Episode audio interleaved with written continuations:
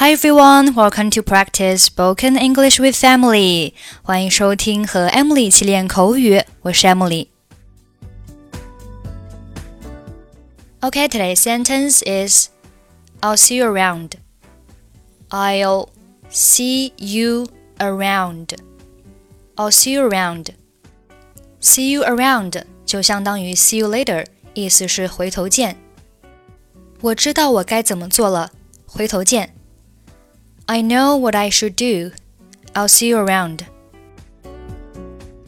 你好，Hello. Hi，你好。Hi there. 请允许我介绍一下我自己，我叫曼迪李。Please allow me to introduce myself. My name is Mandy Lee. 很高兴认识你，我叫吉姆。你是刚搬到隔壁来的吗？Pleased to meet you. My name is Jim. Did you just move in next door? 是的，你在这儿住了很长时间吗？Yes, I did. Have you lived here long? 我吗？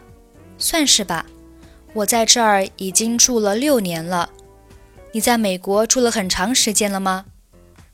Me? I guess so. I've lived here for about six years now. Have you lived in America very long? 没有，我两年前离开越南，来到了美国。 你在哪里工作，吉姆？No, not really. I left Vietnam and came to America two years ago. Where do you work, Jim? 我在一所学院教数学。你做什么？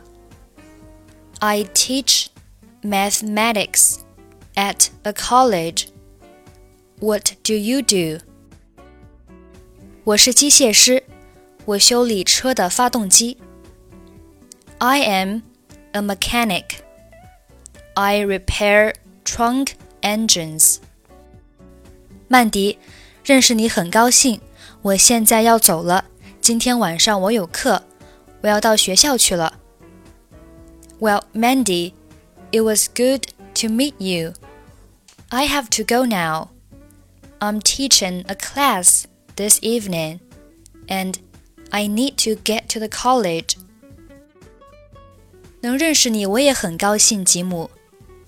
It was nice to meet you too, Jim. 回头见。See you around.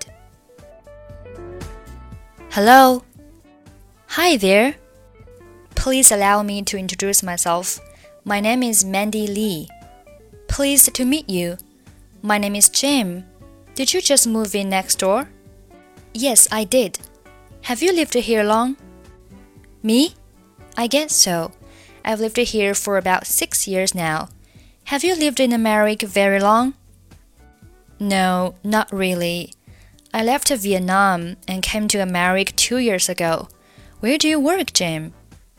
I teach mathematics at college. What do you do? I am a mechanic. I repair trunk engines. Well, Mandy, it was good to meet you. I have to go now. I'm teaching a class this evening, and I need to get to the college. It was nice to meet you too, Jim. See you around. Okay, that's it for today. 想要参与每日打卡、语音测评以及获取节目完整文本，欢迎关注微信公众号“英语主播 Emily”，回复“打卡”即可加入我们。I'm Emily. I'll see you next time. Bye bye.